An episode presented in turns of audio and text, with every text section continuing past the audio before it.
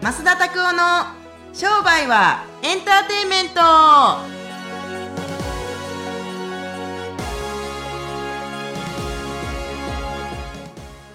ウェルカムトゥー商売はエンターテ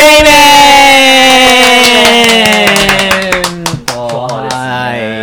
い、なりながら今日はですね、い。はい。動画を見ていただいている方はもう、パッと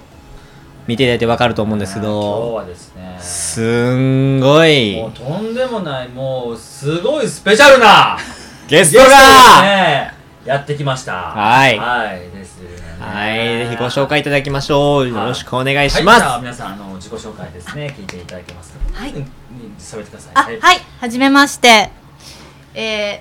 えっと、宣宣伝しちゃっていいんですか。あ、もちろんもちろんもちろん。はい、ありがとうございます。え、大江戸線の新江古田駅から徒歩3分、え、キッズブラウン江古田英語教室という、え、子供向けの英語教室をやっております。え、サマンサ英子と申します。よろしくお願いします。はい、よろしくお願いします。今日緊張しすぎちゃって。あ、そうなんですか。はいあ緊張してるんですか。はい緊張してますそんな風に見えないですけれども。え、 すごい緊張してます。はい、今日はなんでですか、はいこの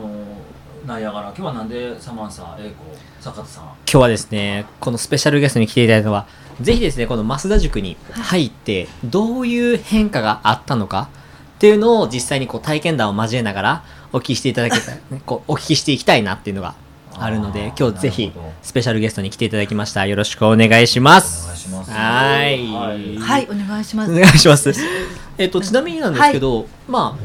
まっすん、増田先生ですね、はい要するにに、こう、出会うきっかけ、増田塾に入るきっかけとか、こう、経緯ってどういうふうな、経緯がはあの多分あの増田塾っていうのから商売人の学校に変わったタイミングがあるんですか、い、うんうんうんうん。その時に実は奥様からお声かけへーいただいてなるほど。はいなんかあの商売人の学校っていうのがあるんだけどなんかサマンサ必要かなと思ってって言われたんですねえただその時はなんかあんまりピンとこなくてえ。はあはすいませんなんかちょっとお断りしちゃったんですけれどもはいじゃあ一回はお誘いがあったけどお断りしてそうですねれでもまた、はいどどういうきっかけでもう一えっ度と、多分そのちょうど1年後ぐらいに、はいはいあのー私実はその増田先生の奥様に浸水してましてあ。浸水。はいもう溺れてたんですねなか溺れてたんですね。はいはい、はいもうすっごく信頼していおあそうてなんやはいはいもう本当、ちょっとあのーファンファンって言ってもいいぐらいなんの、か風が舞い上がる。 違います ねそっちの感じ。あの人もう生あ人生をあの変えてくれた恩人ぐらいの、へえはいそ気んな持ち重が責を担ってるんですそか。うなんですそうなんですあいつはは あいいつは言わないでくださういわーそうなんですか。すごい方ですからねそうですねえーなるほど。はい、であのその方からお誘いししていただいたことなので頭の片隅にはいつもあったんですが、んあのあんまりそのうお誘いあの商売人の学校って言われた時はピンとこなくてでそその頃のその奥様のあの様子をこう S- SNS の発信なんかを見ていたらあの本当にご主人様のことを愛されてるんだなっていうのが伝わってへーて本出しましたとかこういうのやってますみたいなのすごいやってらしたな電車のなんかあそこに貼ってありますとはいはいはいかはいうんあなんかすごいあのご主人ラブが強いんだなっていうインプットもまたそうなんや。はい あってなんかドライですけど大丈夫ですかそこそそうなん。まあせーの。はいはいえもうすいいじゃわからないじゃないですか。まあまあそんなこと。えもうなんか本当に増田拓夫しかないみたいなふうに私には伝わってきましたあそうですか。はいそれはありがたいですね。はい、で、はいそんなこともありながらの実は自分の英語教室がちょうどあの2018年の、えっと、夏ぐらいにこう今まで8年間借りていたところを出て行ってくださいっていうふうに言われて。は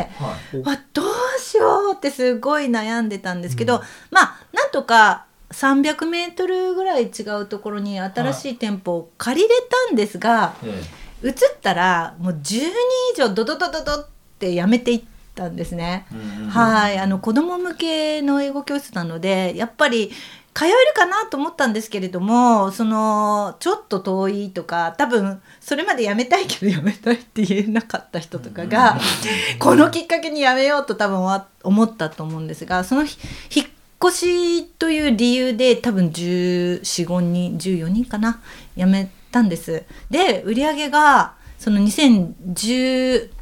えっと18年の3月かなだから引っ越したのが11月の終わり12月ぐらいでもうあの10万台になっちゃったんですよ売り上げがはい17万とかになってうわーえ ぐなんやそれでやばい家賃払えないじゃないですかあ家賃も安いんですけどはいはいはいでも講師の先生とかもいるのでははいでやばいと思って思い出したんですいうんうんはいはいあそういえばってちかさんあごめんなさいあー商売人の学校ってなんか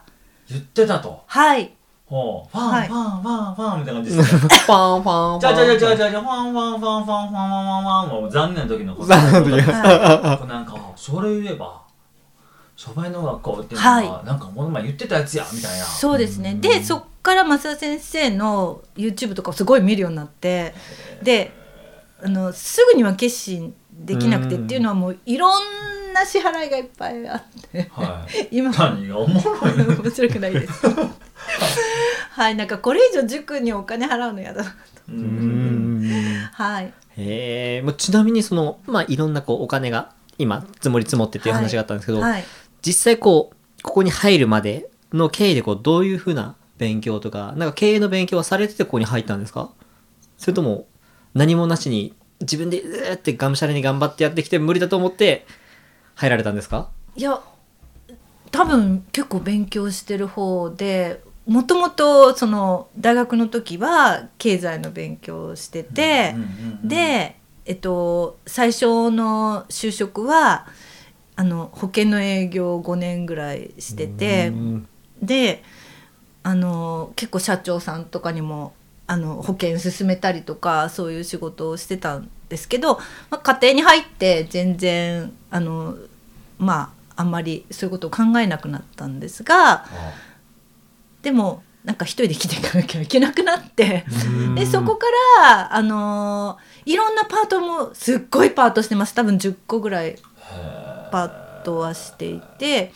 でそのうちの一つに英語教室手伝ってって言われたのが今のこれななんですけどえはいでその最初は手伝ってたんで無給で手伝ってたんです無給はいボランティ アで無給ってどあの給料ノンフィーってことはいはいうわそうなんですでもあのなんかアメリカ帰りのすごいやる気満々の,お、はあの女の子が専業主婦になって暇だから英語教室やってみたいって言ってはでも自分は全然そういう経験なくてただ英語すごい上手だだったんですけどいでたまたま私友達であのまあ英語を教えたことあるって言ったら手伝ってって言われてうんでちょっとあの手伝いに行ってみたら3ヶ月目ぐらいでお金払うって言われてでそこからお金もらってたんですけど1年後に彼女はご主人の転勤でいなくなってで私がやることになおっーはいあーちなみになんですけど、はいちょっとまっすんはこう入ってこられた時、はいファーストインプレッションでこう印象はどういう印象でしたかなんかねたもうやだちんぷんかんぷんのやつ入ってきたなと思いましたよね まあそれ どういったところいでやなんかね質問がわからないんですよなわからないっていうのはなんて言ったらいいんですかねなんやろう例えば、はいはい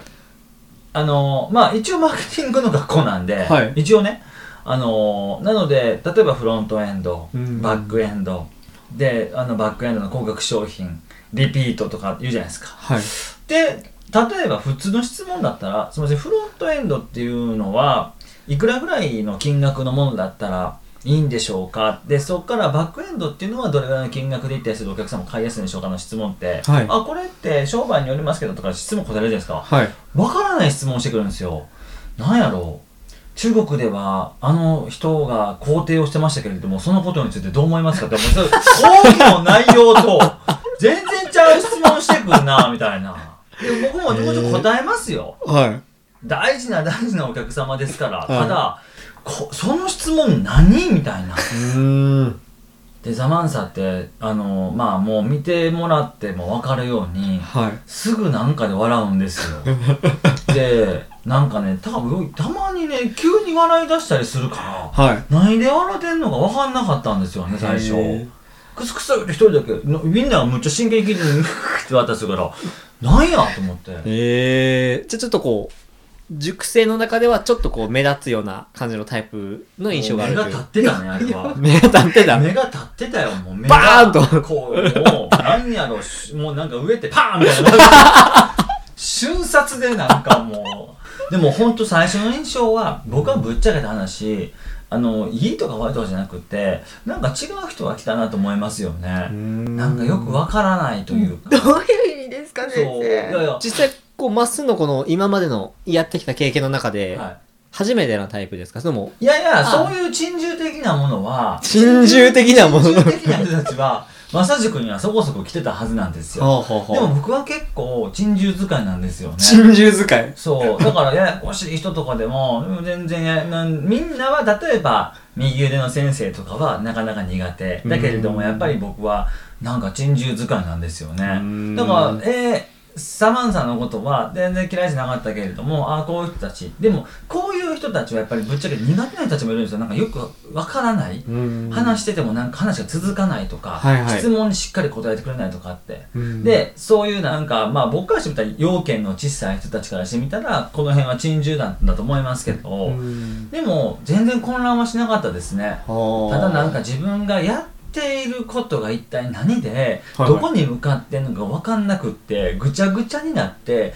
でも、なんでしょう。うわーっといろんな色は入れるけれども、結局何を出したかったんですかって分からないんです、みたいな感じ。そうっていう感じの状況だったんですよね、一番最初うのん。ちょうど1年あ前ですけれども、それが。はうんまあ、じゃあ最初はそういうこうファーストコンタクトがあってあったね印象があってっていうことだったんですねそううんなるほどです、ね、びっくりしますね先生見てくださってるんですねどうなんですかやっぱりこうん見てる中でもひときわ目立つなっていうい。いや、あの、目立つよ。だって一番前に座ってたもんね。ああもうおーあのー、あ何でもそうだと思いますけれども過去にいてくださった例えば永井美穂先生とか、はいもうやっぱり前に座ってるんですようんやっぱ前に座るやつは覚えるってううんんあのー覚えたくなくてもいや覚えるってそりゃそうでしょ目の前になんかこう物体が見えたらそれうしそれから後ろのやつはよっぽど力のやつぐらいしか見ないですけど、うんただ本当に前の人たちはよく覚えていてって感じの印象でしたけれども、ああなんかやっぱり僕こういう世界に入ってもう10年ぐらい経ちますけれどもでもただやっぱりもうこんなこと言ったらお前後付けやろって言われそうですけれども結果出るって分かりましたよね、うんこの人は今混乱をしてるんだとこのコンフューズの雰囲気をちゃんとこうストレートストーリーにしてあげたりすると結決で結果出るんだと思ってまあ後からまたお話ししていただきますけれども、はい結果はやっぱりあいろんな勉強をする中で唯一ここだけは最高記録を達成できた塾だって、あの後であのちょっと聞くかもしれないですけれどもそんなん僕分かりますよ僕この仕事だてに10年やってへんしやっぱりスーパー1%のラッキーの人間なんで誰が成功するとか誰がし成功しひんなんて僕瞬時に分かりますだから成功する人たちだけと付き合うようにしてるんですよ絶対挨拶も交わせないです僕たとえ塾生でプロフェッサーを受けてくださった人とかでも結果出えへん人とも全く口聞かないですねへえうん選ばれたじゃあ逸材ということです絶ね対この部屋に入ってくるってことはまたさらなる成果を出すってことだと思い先ます生もなんか今鳥肌が立ちます、パワースポットですからねそうこれそはうそうスーパー1%の空間なんで、はいハイヤーセルフのせ部屋 なんで、はいはいあの、ハイセルフ、誰か辞典を引いて見てみてください。ぜひ面白いと思うんで。はうーん、なるほどですね。実際ですけど、はいこう、サマンサさんは入ってみて、マサ先生のところのこの塾っていうところに入ってみて、何が一番変わりましたかご自身の中で。いやっていうか私その動画を見てる時に先生のことが好きになりすぎておーおー YouTube 惚をれちゃったんですかその塾に入る前にすごいほ予習をしててで入って先生がいるわいらっしゃるわけじゃはないですいかはい当たり前 ですねはい給料の当たり前ねいや私でもご本人がされるんだと思って、へー。はいなんかあのまあねあの右腕の方のあの授業もありましたけどあのご本人がされてご本人が懇親会もいらっしゃるんだっていうことに結構びっくりしました。はい、ちなみになんですけど今まっすんから、まはあ、いまっすん先生から、はいこうどういう印象でしたかってなったんですけど逆に YouTube を見て、はい実際に会った時っていうのはどういう印象があって変わったとかっていうのはあったんですかいやビデオ見た時の印象ですよねないですねあ本物がいると思って嬉しくてでつい変なところで笑っちゃうみたいななあそれで笑ってたっていうことですか結構先生のこと好きすぎて笑ってるん ですへけええなんか結構僕が周りで聞くのどは、はいなんかこう怖い感じがするとかっていう怒られる感じ怒られる感じがするダーンっていうこう怖いイメージがするっていうのがあられる方がよく多いんですけど様田さんはどういうイメージだったのかなと思ってですねあ私あのー関西出身なんですねでもほう5ほう歳までしか住んでないので自分は大阪弁ないんですけど、はいはいであのー父親とかもあの結構こう口が悪いんーあそうですか、はいこんな感じでそう、でスマホでなのでなんかあの詰められるのは怖いなと思ったんです数字が出ないと詰められるのかなと思ってはいそれは怖いなと思ったんですけれどもあの先生自体と大阪弁に関しては逆にこうすごくあ私が求めたのはここかもみたいなこう心のふるさとみた いなすごいなもなかみたいな話ですね 心のふるさとお土産みたいな話ですね アイスまんじゅうみたいアなイスまんじゅうみたいなパイナップル美味しかったみたいなははいああなるほどですね、はいあーまあ、実際なんですけど入ってみてはい数字の変化とか精神的な変化っていうのは実際どういうふうな変化がありましたか入る前入った後っていうのは実際どうですかうんうんうんい、あの最初はその数字を詰める塾なのかと思ったんです私。ああなるほどうん、で数字を詰めて売り上げを上げる塾なのかなと思っていたんですけどあの入った日にあ違うんだなって、うんはい思いました。ううんん、もっとあのなんか自分の深い部分につながらないと本当の売り上げが上げられないっていうことを教えてくれるんだなっていう、はい、あのそういう初日の印象でした。基礎コースから入られたんですかはい、基礎コースだけそこまでしなんか理解できるってレベル高いってなんか僕は思ったんですけど今そんなことない。いかがですか、うんいや僕自身もいやこれはちょっとポッドキャストで言うのはどうなんだろうと思うことが一個あって、はいもう僕のところ多分マサ塾ってもう経営塾じゃないんですよ、はきい。っと、はい。なんか本当の自分は、うんうんあなたはその商売はちゃんと合ってますかとうか、ん。あの「風俳優」っていうところの答え「アイアムなんちゃら」みたいな、はいっていうところが僕は最近は増田塾なんじゃないかなと思ってるし、うんでもそのことについて、はい。あのセールスの方で触れてないですよねいやでもそこがセールスに落とし込めてるのが商売人の学校のすごいところで、わこれはすごいって思ったのが初日の印象なんです。でも変な人だと思われちゃうんで、うん変なとこで笑うしいね。やい やいやいや実際はじゃあ、はい数字としてはどどのぐらい入る入入る前入った後は入る前と入った後ってどれぐらいこのアベレージで違ってきたんですか、いや最初の半年はあんまりそんなにその基礎だそうなんけですね来てた時は、まあなんかじわじわじわぐらいなただ安定してきたなっていう感じがしました。あ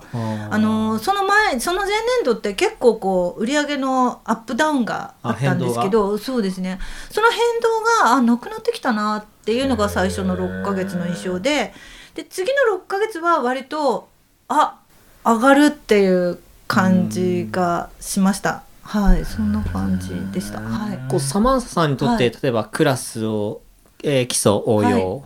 えーまあプロフェッサはーいっていうふうに多分こう受けて、はいこうレベルアップして受けていただいてると思うんですけど、はいこうはいどこのクラスに入った瞬間がこうパチッとこう変わるような売り上げがビュッて上がったりとか、うんあ変わったなっていうクラスだったんですかあやっぱりでも順番ですね最初の基礎はすっごい基礎で本当に基礎を、うんあのーやらせていただいてその実務的なところはこうしたらいいんだなとか、そのうんじじ実際にこれを本当に毎日やらなきゃいけないんだなとかそういうことがすごい落ちてで次の6ヶ月は多分割と応用に私はフォーカスしてたんだろうなって今だと思うんですけれども、そこではやっぱり周りの方とのそのあのやり取りの中であ自分のビジネスってこういうことなんだなとかそういうことが次のあの半年では分かってきたなって周りの方を見ながらあーそっかそっか私にとってビジネスはこういうやり方でこういうのが合ってるのかなとかそういうところを見れるようになってきたかなっていう気がします。はい、実際いかがですかこうあこの瞬間に花開いてきたなっていうのはいやいつ頃にもう最上級コースに入ると決めたあの日から変わってきたんじゃないですか。うんはい、そうぶですっちゃけた話してもいいかどうかわかんないけど、まあ、完全にかん金額が違うじゃないですか、はい基礎と応用と、うんはいまあ、増田塾メンター、はい、プロフェッサーで、はいはいそれだけじゃないですかねうん支払わなくちゃいけないと思って頑張ったんじゃないですかぶっちゃけはいいやもう本当そうですすっごいもう払えないかも払えないかもって思ってました最初のでも、うん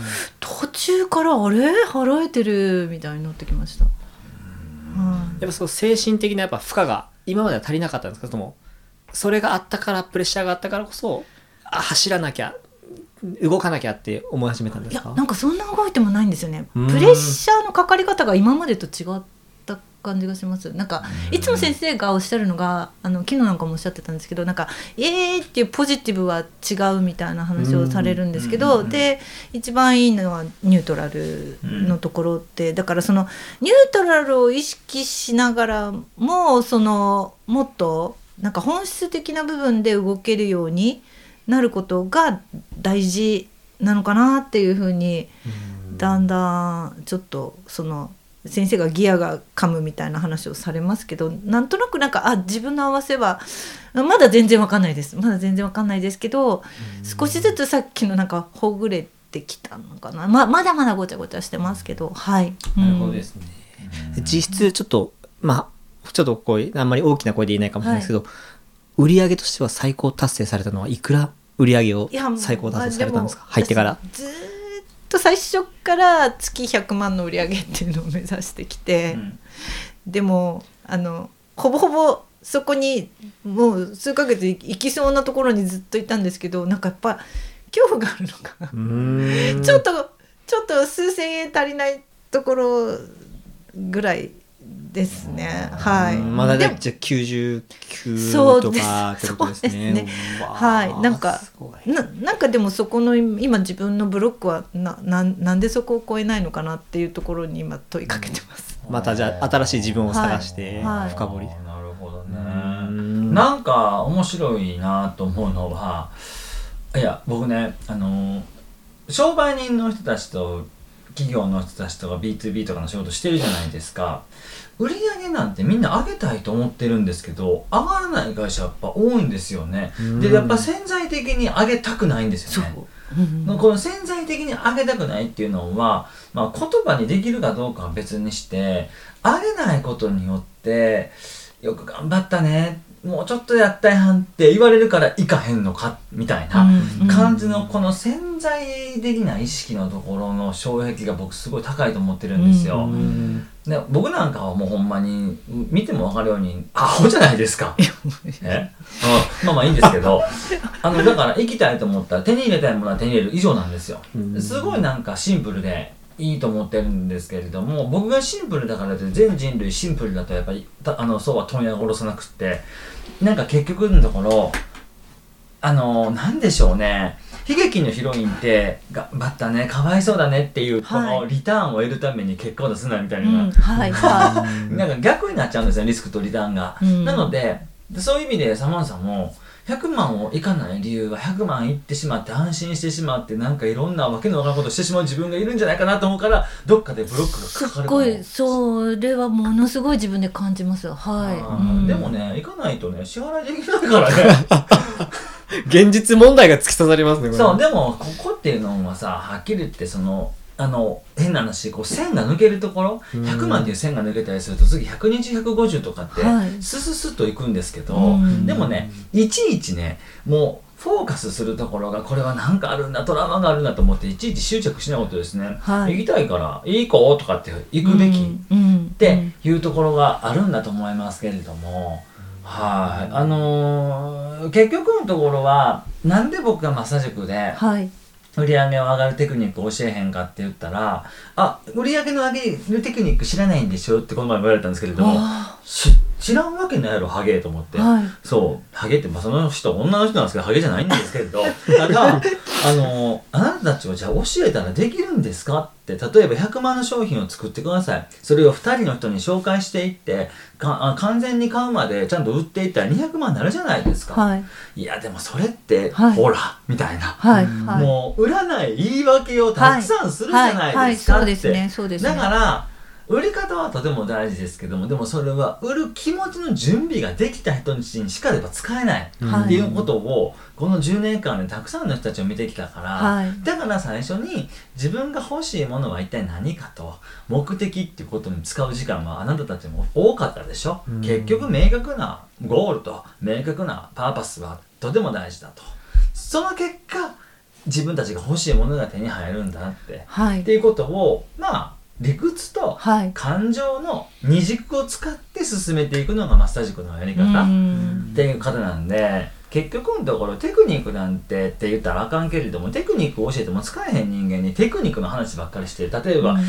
算数で言ったら足し算掛け算割り算引き算ができひん子にいきなりね微分積分をやらせるようなもんなんですよ。そうですねこれはね、はいちょっとねもうバグるうんやっぱ基礎があるじゃないですか、うん僕目標と目的って基礎的なもんだと思ってるんです基礎体力ねでこれがないのに高度なラインアットの読者をなんか何,、は何い万人集めるとか、何クリックさせるとかって多分きっとね孤独だあのだから酷だと思うんですよ、はいはいだからサマンサも多分その口今までいろんなものは習ってきたかもしれないけれどもけれども結局それが使いきれなかっそうたですな,、ねったのは、はいはい自分の向かってる方向がわからないうんで結局さっき10個ぐらいあのパートをされたっていうはいおっしゃいましたけれども、まあこれ多分僕らしか分かんないと思いますけどパン屋さんとかで帰れ って言わかか帰れって帰れって言われたりとかして傷つくわけじゃないですか。そうですねもうパン屋さんだけじゃないんですよ他でも言われたことがまあねはいまあでもその言うやつの気持ちも僕分からんくもないけ ど別に分からんくもないけど、はい珍獣やからね。とか言ってはい、ただやっぱりその自分をちゃんと理解をしていくこれはあの決してスピリチュアルだったりとか自己啓発とかもそういうなんか部類なの本当どうでもいいんですよただ自分たちがどこに向かっていってるかっていうことがちゃんと分かって職業が決まっていって目標とか目的のゴールがあってっていう順序立てたものをちゃんとお皿のカードを出してたりすると次テクニックが来たりするした時にあこのテクニックを私は使えるんでやりますってチラシにするか、はいネットにするかブログ書くか、はいねサマンさんみたいにビデオ撮るかとか、はいい、ろいろあるじゃないですか、はいだから、あのーそういう枝葉のところは問題じゃないんです、うん基本的に土だったり根っこでちゃんとした根元がしっかりしてるからどんなここにどんな種植えてもらっても全部の花は咲か咲きますよっていうことだけ、はいだし、はいだから枝葉の部分は多分彼女もあなたも多分分かんないと思います僕自身も分かんないと思いますけどでもちゃんと根がちゃんとできてるのかどうか、っていうところで自分のセルフイメージだったりとか、うん自己重要感だったりとかっていうのがあるんだと思いますから、うんこれからまだまだ伸びていきますよ僕かけます多分この半年とかで普通に150万とか達成しますよ